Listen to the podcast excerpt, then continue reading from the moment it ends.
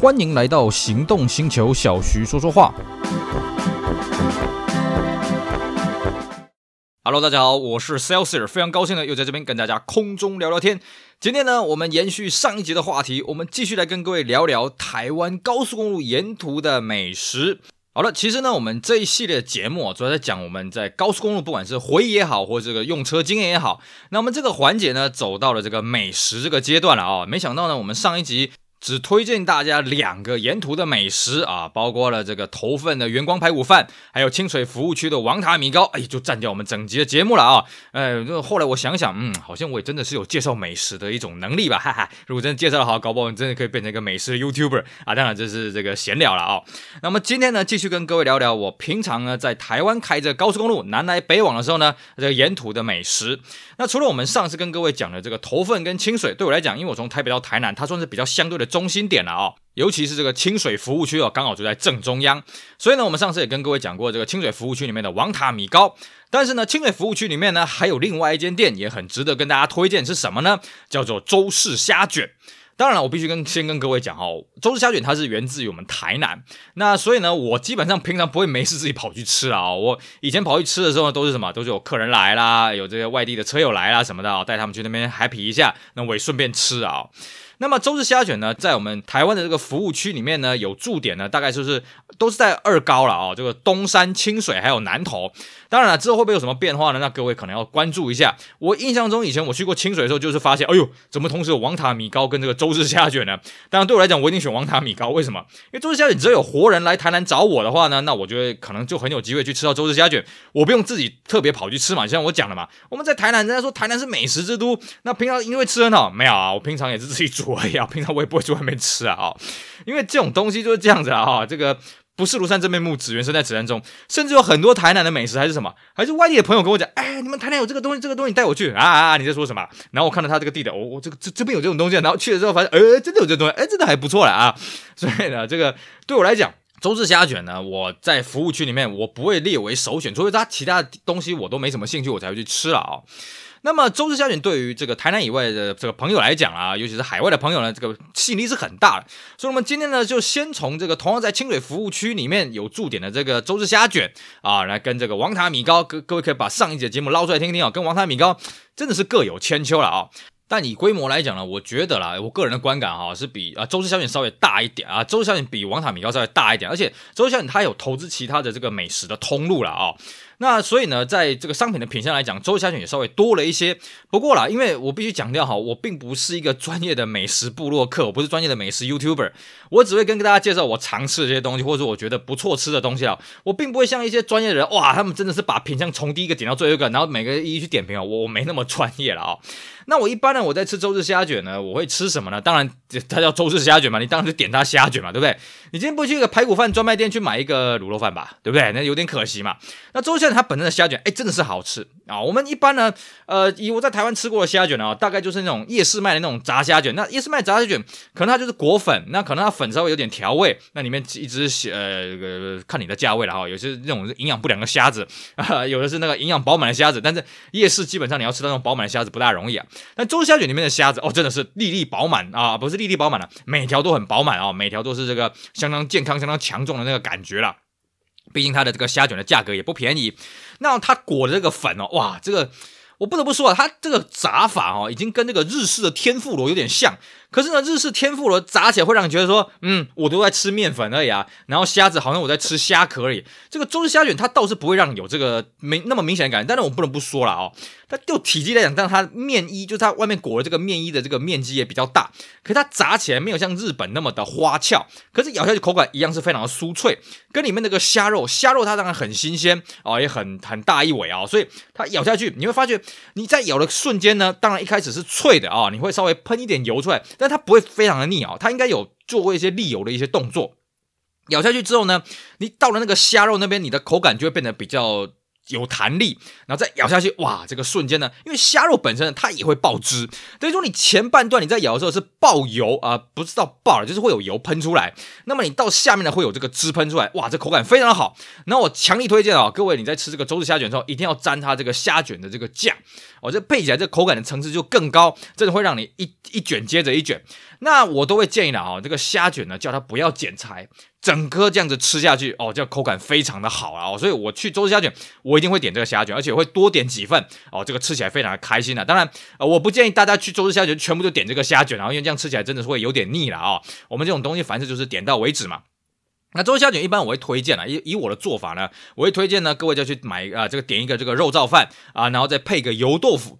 它这肉燥饭呢，又分所谓的鱼松肉燥饭跟一般的肉燥饭。那鱼松肉燥饭，嗯，我个人啊，因为我个人不是很喜欢鱼松了啊，不是说啊，周氏虾卷它的鱼松不好吃，我一直都觉得鱼松跟肉松呢，鱼松的口感偏干，而且鱼松的这个颗粒比较细哦，有时候我吃的时候会呛到啊。那我个人是比较不喜欢买这个鱼松肉燥饭了啊，它的肉燥饭本身这个肉燥呢，它主要是以肥肉为主，不过它这个肥肉切得很细，所以你不会觉得它很腻。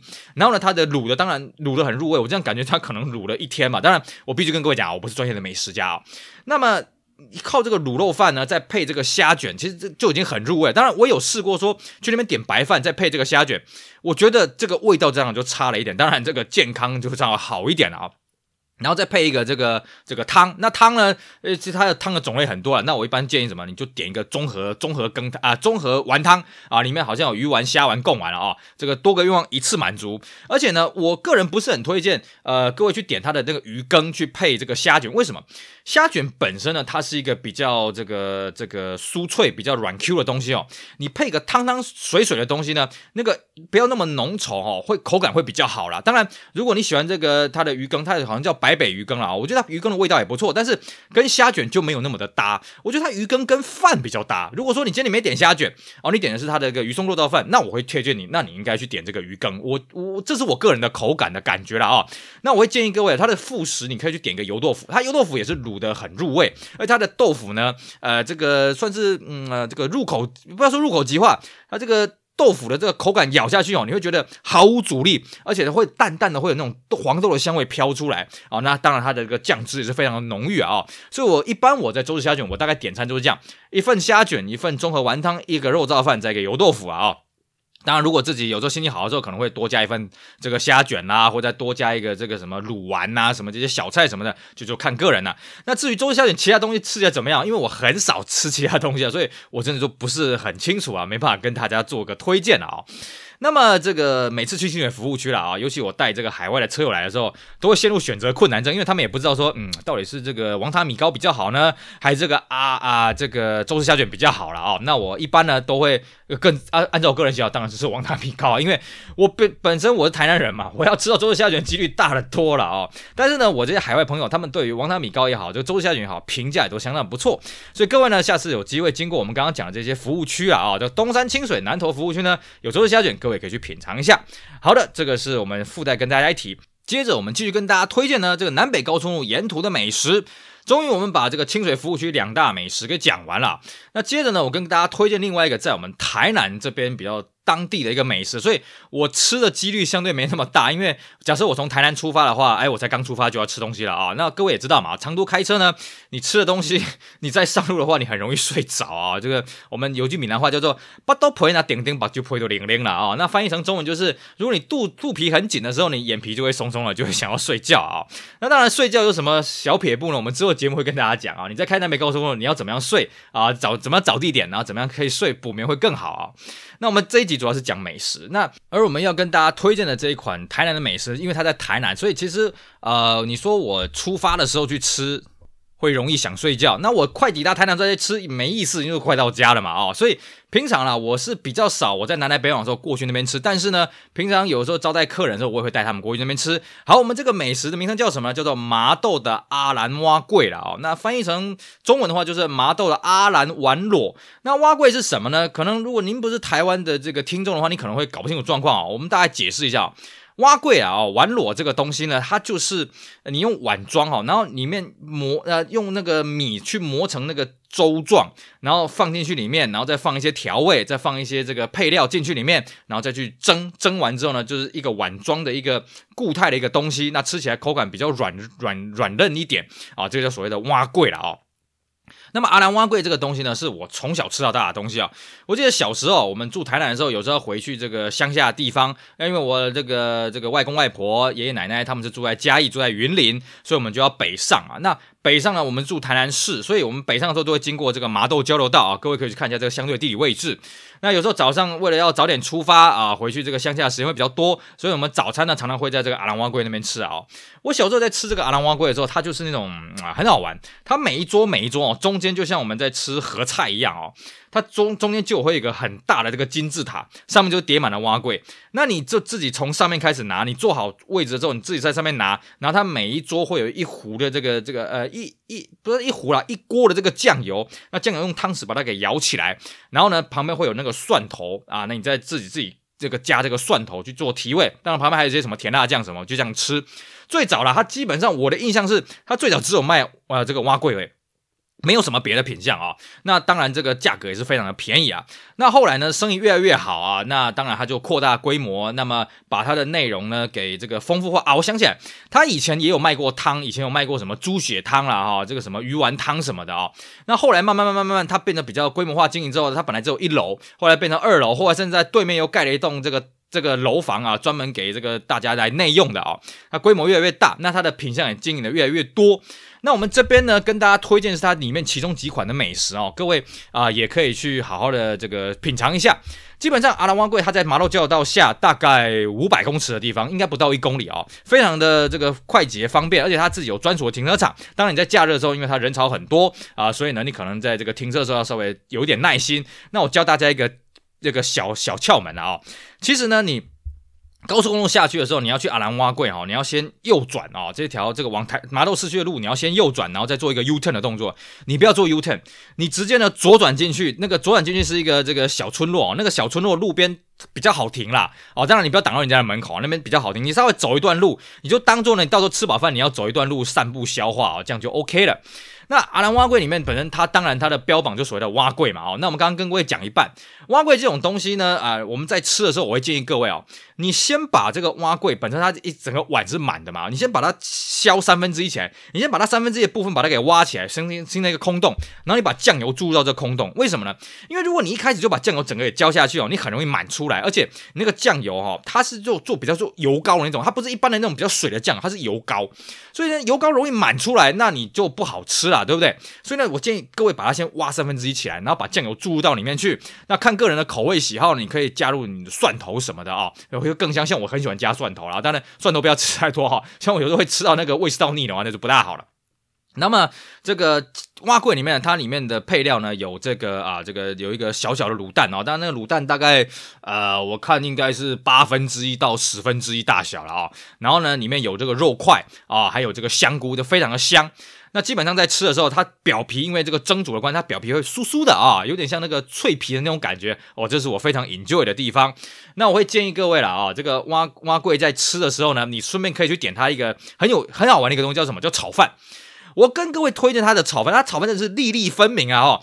那基本上虽然没有像这个食神里面讲的黄金炒饭这么的棒，但是真的会让你印象深刻。它炒饭也相对这个售价也是实惠，而且各位。炒饭那段很很早就卖光了哦。如果你是中餐要去吃的时候，你不要晚于十二点。呃，大概十二点十分，大概就会卖完了。那晚餐的话，你不要晚于这个大概六点半之前就卖完了啊、甚至有时候他晚上不卖炒饭，但是我我不是很清楚啦，这是我的经验。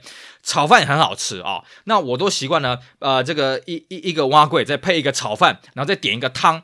那汤我一般就点三种啊，一个是猪血汤，一个是这个虱目鱼丸汤，那一个是这个鱼羹。那我通常我都点鱼羹啊，那鱼羹呢在。浇一点去这个啊、这个炒饭上面呢，非常的对味，非常好吃。当然，你其他这种猪血汤那，你的那个鱼丸汤呢，把浇一点上去呢，也是很也是很配啊。这样子稍微拌一下，不要把它变成茶泡饭啊，我就稍微拌一下，让这个，因为我们知道炒饭是粒粒分明，它比较干一点，你再配一点汤，这样舀上去，哎，这个就不会那么的干，口感会变成变成非常的爽快。那再配上这个丸裸啊，这个蛙桂，哇，吃起来非常的棒。那它里面呢还有这个所谓的小菜哦。那小菜我个人比较推荐它有一个泡菜。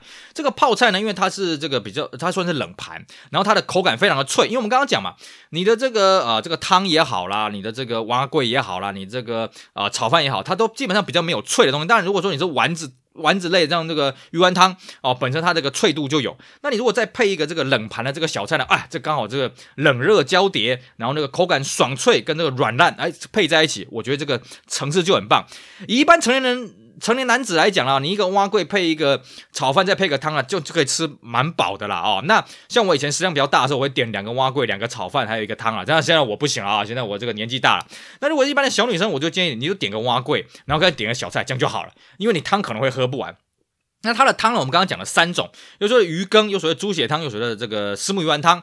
那鱼羹本身是我最推荐的，因为我觉得它鱼羹这个吃起来哦，这个相当的入味了啊，相当棒。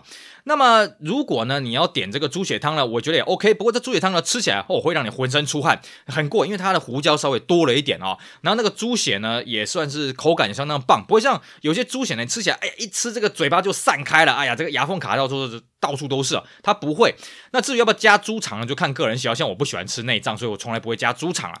至于它的这个丸子汤，我觉得也不错，而且它是虱目鱼丸，里面口感非常的香啊。哦，那这边顺便跟大家普及个观念哦，各位知道什么虱目鱼为什么叫虱目鱼吗？哦，为什么叫虱目鱼啊？那如果你是在这个海外的听众呢，你可能比较不知道啊，什么叫虱目鱼啊？虱这个字呢，就是风啊，我们台风的那个风哦，然后你去掉旁边的那一撇，也就是虱。虱目鱼是怎么来呢？据说了啊、就是当年郑成功退到台湾来的时候呢，啊，这个当地的渔民呢就拿这个东西招呼他，哎，他觉得很好吃，他就问这个东西是什么鱼。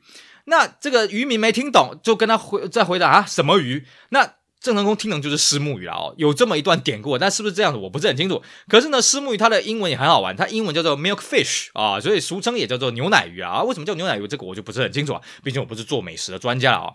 那那虱目鱼丸其实也蛮香的啊，有时候我真的会感叹，哎呀，如果我想要点个思慕鱼丸汤，再点个这个鱼羹呢，哎呀，吃不完，因为它的鱼羹呢有个特色什么？它放面有放这个这个好像是。蛋酥啦哦，非常的香，是豆酥还是蛋酥？我看不太，我搞不太懂。然后里面有一些小笋干什么的，口感非常的棒啊！所以呢，我个人非常推荐的，你去阿兰蛙柜这边点一个蛙柜，点个炒饭，再点个汤啊，再点个这个这个广式这个泡菜啊，这个。泡菜它是这个，我们刚刚讲这个冷盘这个泡菜，它算是广式的泡菜，所以它不会口味不会那么重，它偏酸一点点。那这样子整个配起来呢，非常的爽口，而且可以让你吃得很饱，然后各位就可以继续的这个南征北讨了啊！所以我也是非常推荐各位可以去这个阿兰碗粿。当然了，讲到这个南征北讨啊，那你如果吃饱了之后呢，哎，开车上路想睡觉怎么办呢？我们在之后节目也跟大家好好的聊一聊。好，以上呢就是我们今天节目内容，跟大家聊聊我们南北高速路沿途的两款台南这边出来的美食，一个是呢这个周氏虾卷，一个是阿兰蛙桂啊，非常值得大家去品尝一下。当然了哦，讲到这里，其实我也是非常的想去吃啊，可是疫情期间啊，其实我这个人的防疫标准比较高一点啊，我疫情期间我基本上我是不内用的了哦，所以。讲着讲着，我都想去外带一份来吃了，哈哈哈。好的，那如果各位呢，对于这个南北高速公路沿途有什么美食可以跟大家推荐呢？也非常欢迎大家这个通过留言或透过其他方式跟大家分享，让大家流流口水喽。那如果是海外的听众的话，还是老话一句啊啊，你就看我们这个啊，就听我们这个节目，去想象这个画面。当然，你也可以来分享你在你们那边高速公路的美食，还是高速公路有趣的事情，跟大家一起分享分享喽。以上非常感谢各位收听，也希望大家去支持我们其他精彩的节目内容。我是 Celsius，我们下回再聊，拜拜。Thank you.